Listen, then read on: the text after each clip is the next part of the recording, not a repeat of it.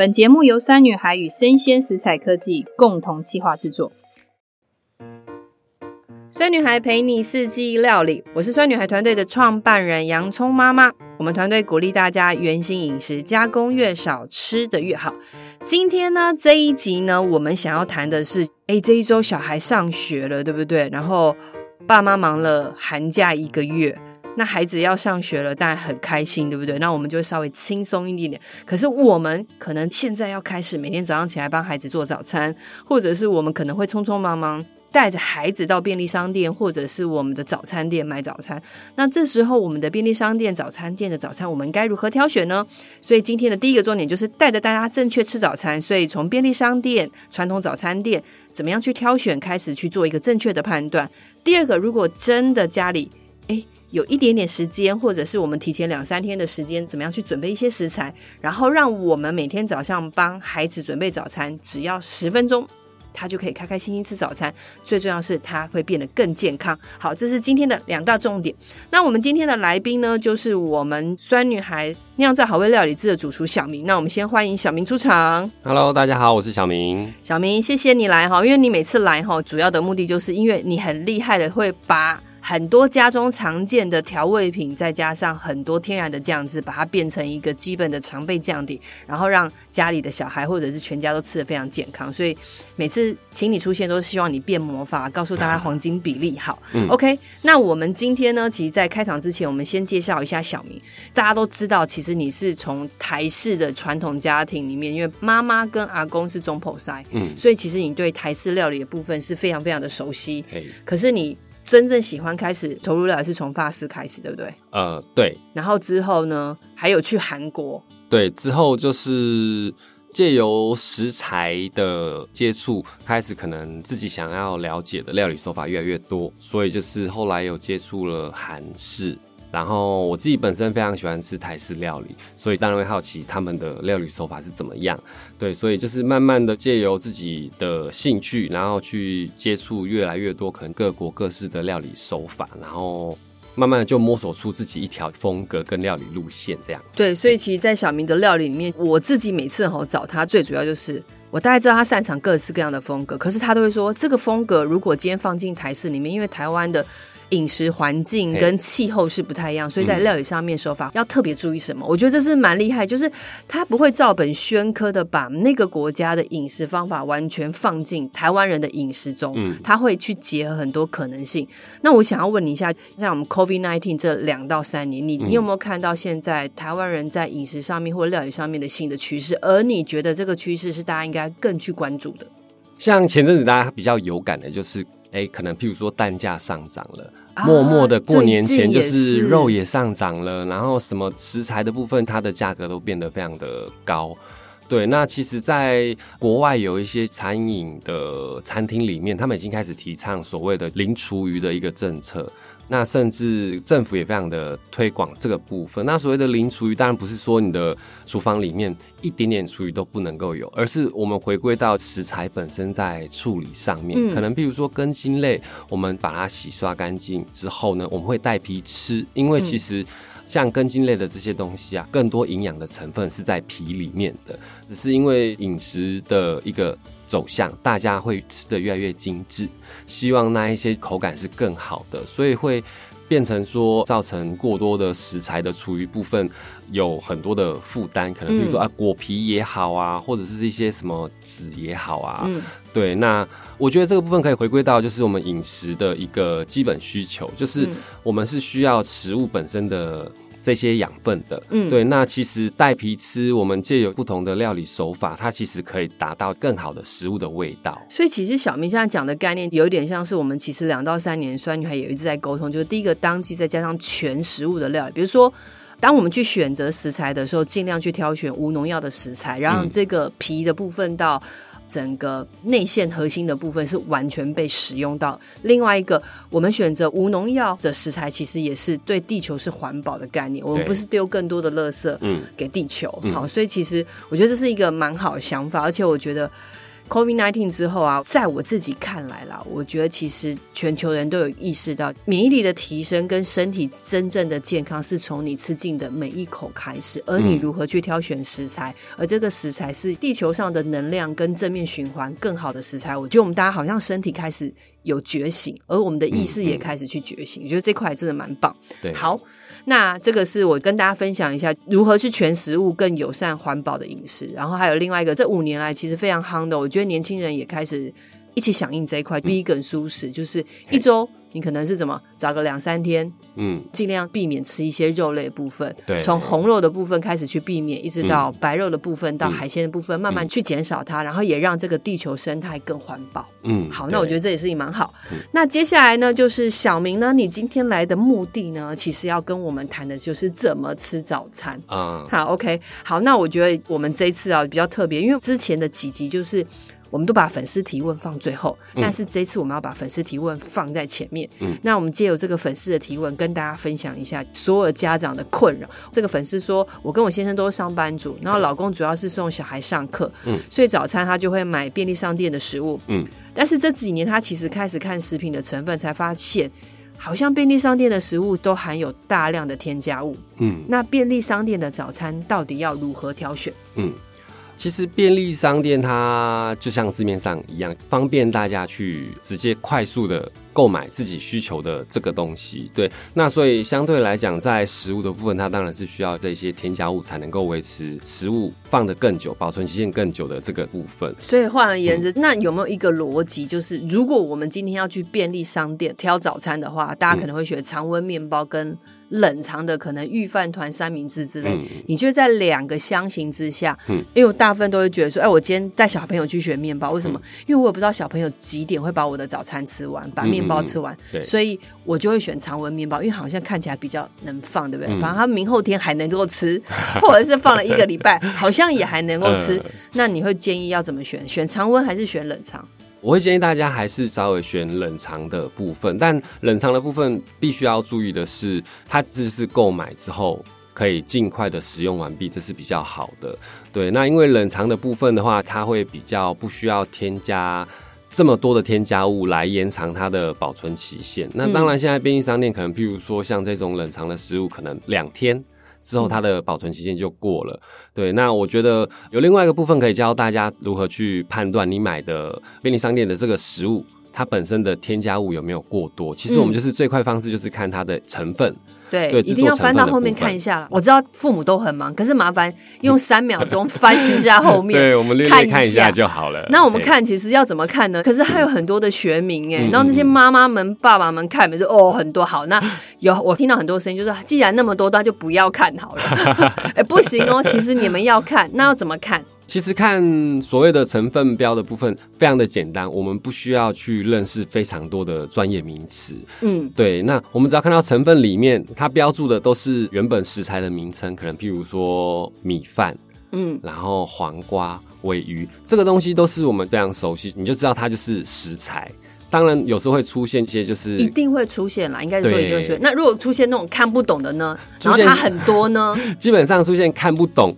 假设如果它里面有十个品相，嗯，但里面出现了四种、五种你看不懂的那一些什么什么什么剂啊，什么什么之类的东西，嗯、那就代表它的添加物是过多的。嗯、这个时候你可能就是要有一些警惕，可能觉得哎。欸你现在挑的这样食物，它其实添加剂是过多的，好像不太 OK，就先暂缓一下，然后再去选一个比较少的，选一个比较少的，你看得懂比较多的，其实这样就 OK 了。对，我们觉得其实不需要大家每个人都去懂，就是哎、欸、那些甜味剂的名称到底是什么？嗯、对对对，我觉得最快速的方式就是一我们生活中接触到，你觉得哎、欸、一看就知道这个是食材的东西，它占有的比例是比较多的，其实这样的食物就相对来讲它的添加物就会是少的。好，那我。我们现在就是给大家一个很简单的问题，比如说我们会去便利商店，然后如果我们要买御饭团，嗯、那有一个口味叫做尾鱼，嗯、一个口味叫做肉松，一个叫做盐烧泡菜之类。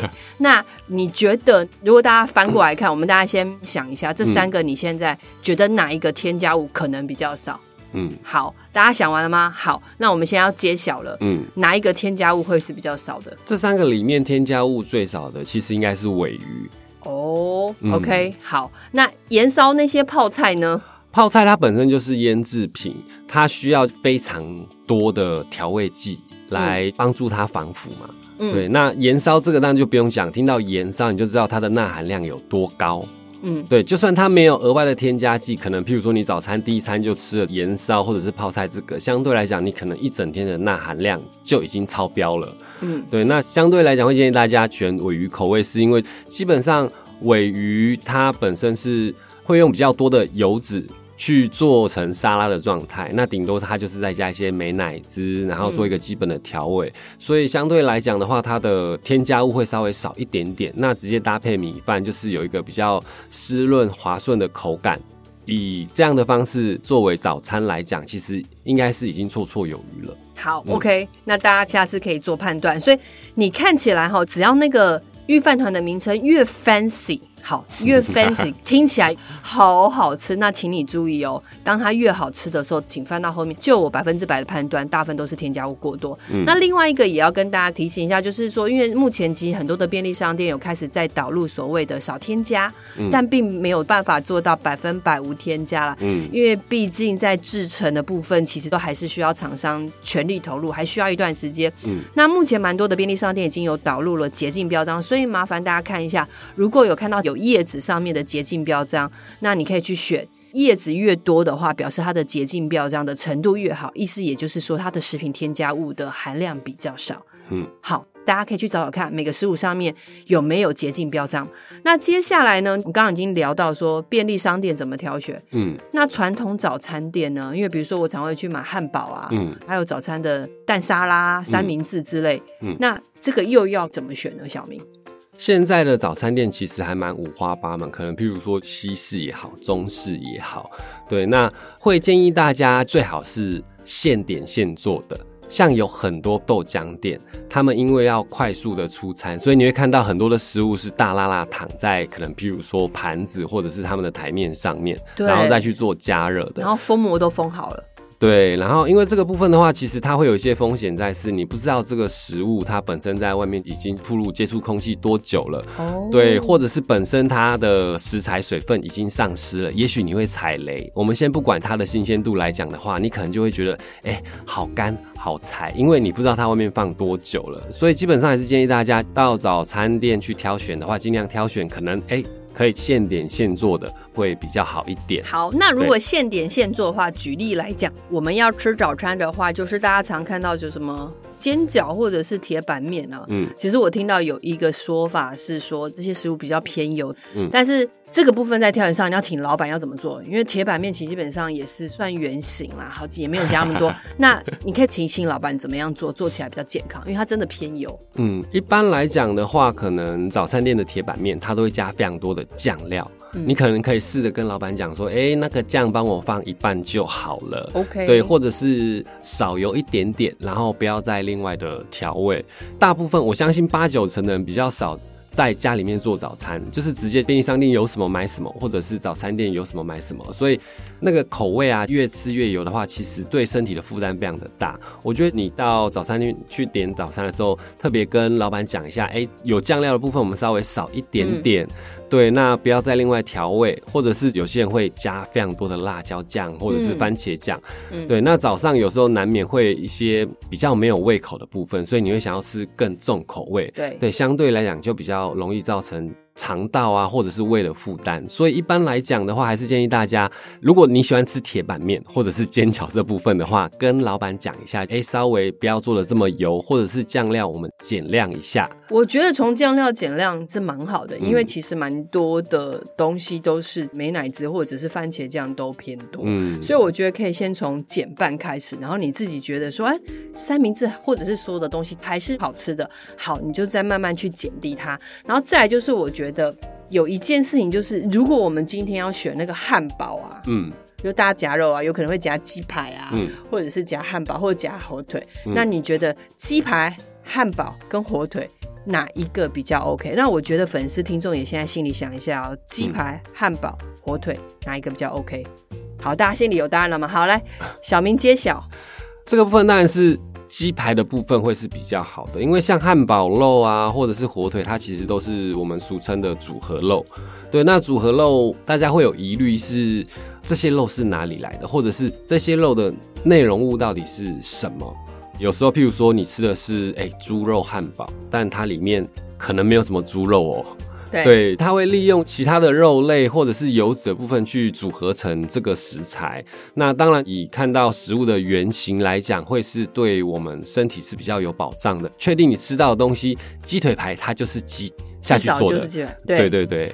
好，那其实小明刚刚有讲到一个重点，嗯、你尽量吃早餐店的时候去，就是你先请老板现做。嗯、好，回到一件事情，如果你希望你吃到的东西是圆形的，或者是真的是营养健康的，其实换而言之，你要多一点时间先到早餐店先点，所以你就没有办法很赶的说啊，老板我要怎么样怎么样，然后快一点快一点，那你可能就必须要拿他已经准备已经做好的，嗯嗯嗯、然后很多的饮料都已经封膜封好的。嗯，那我觉得没关系，反正最后的一关键点就是，其实你再多一点点时间啊，可能就多十到十五分钟提早到，就现点现做，然后吃一个比较健康的早餐。嗯、好，再来呢，最后一个部分呢，其实小明来一定会告诉大家一个。食谱配方的比例，哈，那这是大家想要听的。嗯、那我们今天如果今天在家里，其实老实说了，因为我跟我先生其实每天都是让小朋友在家里吃完早餐。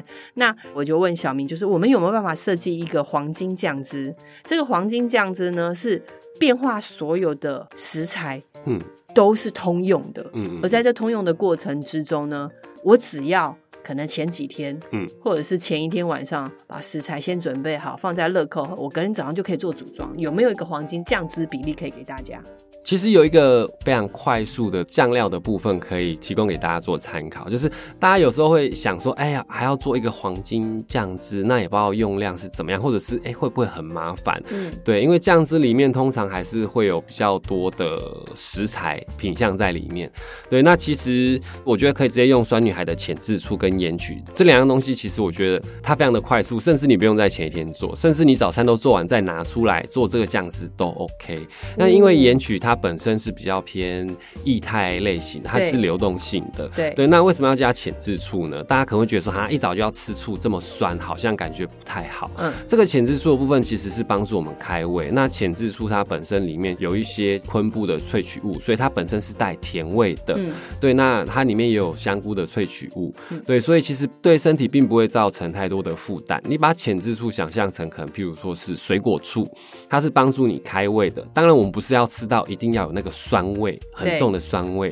对，对，大家不用对醋的这个酸这么的抗拒。哦，大家因为其实我们之前就常会有很多的粉丝、听众朋友听完我们家 podcast 的时候，就打电话到我们公司说：“哎、嗯，你们的浅渍醋会不会酸？”我想跟大家再重新解释一下，浅渍醋其实基本上我们当初设计目的是要让你在料理的过程之中省去加糖、加味淋、加加柠檬汁，而这浅渍醋它全部都是天然发酵的。嗯，那你加糖再加柠檬汁再加味淋这些都是额外加进去的东西，最重要是它可能相对没有那么的健康，而且热量会偏高。嗯、所以其实我们家的浅渍醋跟你外面看到的单纯的一罐醋是不一样，它的酸度没有那么高，嗯、而是如果今天你要做料理，嗯、你今天你可能会需要在呛醋或者是呛味淋或者是加糖这些，嗯、那你就不用加它。当初的目的是这样，嗯、所以小明想问一下，这个黄金酱汁比例啊，盐曲跟浅渍醋的比例要怎么拿捏？呃，我们的话这边盐曲的部分，你可以用一比零点五，就是盐曲的部分是一，浅渍醋的部分是零点五。哦，所以其实大家会觉得说盐曲会不会咸？其实盐曲它的钠含量是盐巴的十分之一，然后它是跟米曲下去发酵，所以它在发酵完之后，我们又把它制作的质地是非常细腻。所以刚刚小明有讲，它的酱汁是比较偏流动性的。嗯，所以这个酱料的部分来讲的话，其实就很简单，对不对？嗯，就是盐曲是一，然后浅渍醋是零。点五，把两个混合之后呢，它可以跟什么东西结合？跟什么样的食材变化？那早上其实大家都会习惯吃蛋，不管是水煮蛋也好，或者是煎一颗荷包蛋也好。蛋对，对。那这个部分的话，你可以把盐的部分给拿掉，用我们刚刚讲的盐曲跟浅渍醋做成的这个酱料。假设你是水煮蛋的话，你可能就是可以用水煮蛋沾它，直接吃就可以了。嗯、或者是荷包蛋上面抹一点点我们刚刚说的盐曲跟浅渍醋做成的酱。那我可不可以把我的水煮蛋全部都打碎？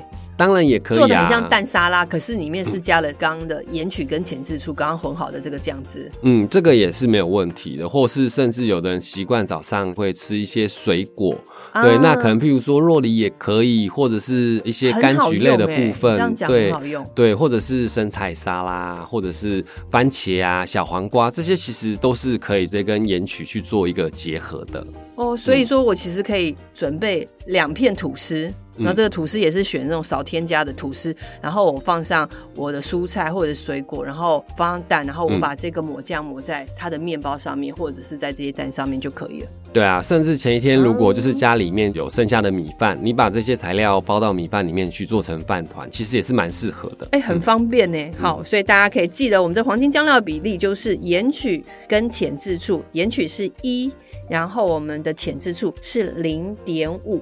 那如果我们把它加入 cream cheese 呢？因为大家常常会在通路有没有买那种 cream cheese，然后都会有一罐。嗯、那我们是不是可以挖一点起来，跟这个酱汁混在一起？这个其实也是一个蛮适合的搭配，而且在取得 cream cheese 的话。大家现在来讲是方便的，嗯、可能各大的量贩店、卖场都有，或者是甚至你买到的是无添加的，可能譬如说希腊优格也好，或者是酸奶，它都可以搭配我们刚刚讲的这个浅渍醋跟盐曲的酱料混进去，当成是一个抹酱来做使用，它都非常的方便。哇，希腊优格也很棒，嗯、所以我们今天很开心哦，小明来先跟我们讲说吃早餐怎么样子挑选。好，你在便利商店一直到你的传统早餐店怎么挑选，最重要，如果今天家里要要常备一个黄金酱汁的早餐酱，那当然是这个黄金酱汁不一定要早餐啦，其实你三餐都可以使用上。嗯、那可以怎么样的使用呢？我们就可以使用盐曲跟浅渍醋比例的部分来讲是。一比零点五的方法去做调配。好，那之后还是有一集会邀请小明来上我们的节目，来跟我们分享一下春天怎么样吃更健康。最重要就是用春天的食材，或者是更适合春天吃的食材，去完成更多的黄金酱料比例。那我们今天谢谢小明，好，谢谢大家，谢谢。